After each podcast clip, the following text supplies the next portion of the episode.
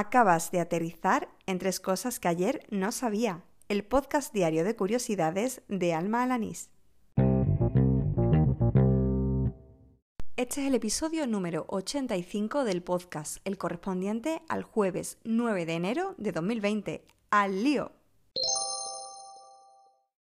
Hoy he descubierto a Pecas Cor. Eh, no, no es el nombre de una mascota, ni de un lugar hipster, ni de un cantante. Es la forma en la que era conocido el poeta y pintor madrileño Pedro Casariego Córdoba. Este 2020 se cumplen 65 años de su nacimiento y para celebrarlo, una cuenta oficial de Twitter está publicando cada día, desde el 1 de enero hasta el próximo 31 de diciembre, un fragmento de su obra. Hoy, por ejemplo, publicaba un solo verso que reza El juego sigue sin mí. Ayer, cuando se cumplían 27 años de su muerte, compartían este otro poema. Sin prisas, para abrazar aviones, porque sí, con toda la razón del mundo, con todos los papeles en regla, un salto impetuoso, sin memoria, un salto. Puedes seguir este homenaje a Pedro Casariego en Twitter con el hashtag Pecascore o también buscando el usuario con ese mismo nombre. Otro aniversario que se celebra hoy es el del nacimiento de Simone de Beauvoir, la filósofa francesa, autora de El segundo sexo, uno de los libros más importantes para entender el feminismo actual. De Beauvoir sé poco, lo cierto es que estudié a pocas autoras en filosofía en mi época del instituto, aunque esto tampoco es ninguna excusa. Eh, la verdad es que tengo a Simone de Beauvoir entre mis lecturas pendientes desde hace mucho tiempo. Hoy para compensar, pues he leído el reportaje que le dedicaba el diario El País y en él he descubierto una frase que fue un pilar fundamental del pensamiento de Beauvoir. Eh, la frase dice, lo personal es político. Es decir, cualquier práctica social puede convertirse en un tema de reflexión, de discusión y de expresión pública. este cambio de pensamiento fue fundamental a la hora de, concebir lo público y lo privado desde el momento en el que Beauvoir lo, lo formuló, porque además permitió pues, que se abrieran espacios de libertad para las mujeres.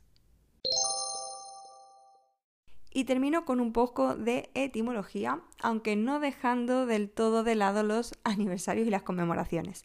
Esta vez eh, la clase de etimología ha venido directamente de mi amigo Adrián Llanet, que es historiador y también periodista, y como ya he dicho aquí en alguna otra ocasión, pues es mi alma gemela pedanter. El caso es que hoy compartía conmigo algo que no sabía hasta la fecha y es de dónde procede el nombre de Montevideo, de la capital uruguaya. Hay tres versiones diferentes, pero pruebas documentales solo hay de una de ellas, y es la que hace referencia al diario de navegación de Francisco Albo, que acompañó a Fernando de Magallanes en su expedición. Albo escribió, Martes del dicho, se refiere al mes de enero de 1520, estábamos en derecho del Cabo de Santa María, actualmente se conoce como Punta del Este.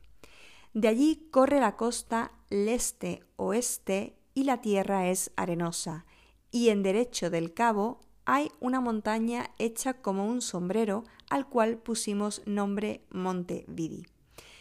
Hay otra versión que apunta a que el nombre surgió de la anotación geográfica que hicieron en la expedición, y que pusieron Monte VI, que realmente es el número romano 6, D, E, O, es decir, Monte Sexto de este a oeste.